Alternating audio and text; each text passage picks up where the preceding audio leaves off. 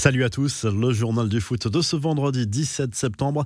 L'Europa League et la Conference League, les débuts ici des clubs français. Victoire de Lyon 2-0 sur la pelouse des Glasgow Rangers et pour Monaco 1-0 contre les Autrichiens du Sturm Graz. Marseille s'est fait rejoindre en fin de match sur le terrain du locomotive Moscou. Score final, un but partout. Match nul, deux buts partout également entre Leicester et Naples. Rencontre marquée par des incidents en tribune. La Lazio a perdu sur le terrain de Galatasaray. Victoire de Leverkusen, du Betis Séville et le West Ham notamment ont joué également en Conférence League jeudi soir. Rennes a frôlé l'exploit contre Tottenham. Match nul, deux buts partout pour le club breton face aux Spurs. Victoire notamment du Sparta Prague contre l'Union Berlin, du FC Copenhague à Bratislava ou encore de la Roma 5 buts 1 contre le CSK Sofia dans cette toute nouvelle compétition.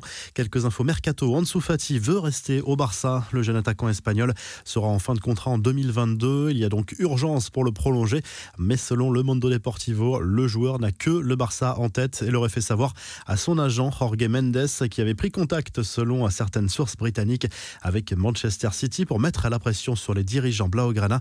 Dani Alves est lui officiellement sur le marché. Son contrat avec Sao Paulo a été rompu en raison d'une dette de 2 millions d'euros du club brésilien envers le joueur. Les infos en bref, des nouvelles de Kylian Mbappé sorties en début de seconde période lors du match nul entre Bruges et le PSG en Ligue des Champions. L'attaquant parisien est touché un orteil. Il reste incertain pour le choc face à Lyon dimanche au Parc des Princes. Nouvelle rassurante pour Giorginio Vignaldoum. Lui souffre de la cheville mais sera disponible pour Maurizio Pochettino ce week-end.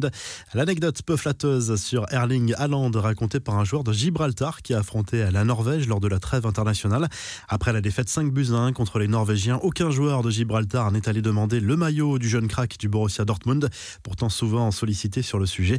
À l'aller, l'attitude d'Haaland avait fortement déplu aux joueurs de la modeste sélection, comme l'a raconté ce joueur Reese Steich, interrogé par le Sun. En mars dernier, le capitaine de Gibraltar avait en fait demandé le maillot d'Aland en lui expliquant que son fils était fan de lui. Le Norvégien lui avait alors rionné et l'avait complètement snobé ce jour-là. Le Real Madrid a présenté son maillot Ford ce vendredi, une tunique de couleur vert turquoise censée représenter le point kilométrique zéro des routes espagnoles. Il a un col de couleur noire qui vient rappeler le logo de l'équipe anti-Adidas et sera accompagné d'un short et de chaussettes reprenant la même couleur. Les Bleus ne sont plus sur le podium du classement FIFA.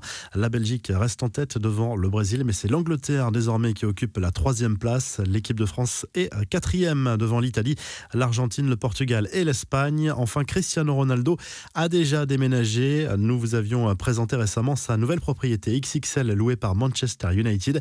Eh bien, le Portugais a choisi de partir pour une raison assez surprenante, en cause notamment le bruit fait par un troupeau de moutons à proximité. Visiblement, les jouets de la campagne ne conviennent pas à CR7. Il y a tout de même une autre raison, la sécurité jugée insuffisante. Enfin, toujours en Angleterre, le joueur de Chelsea, Rhys James, a dévoilé des images des caméras de vidéosurveillance de sa propriété où l'on voit les cambrioleurs qui sont passés à l'action lors du match entre les Blues et le Zénith Saint-Pétersbourg en Ligue des Champions.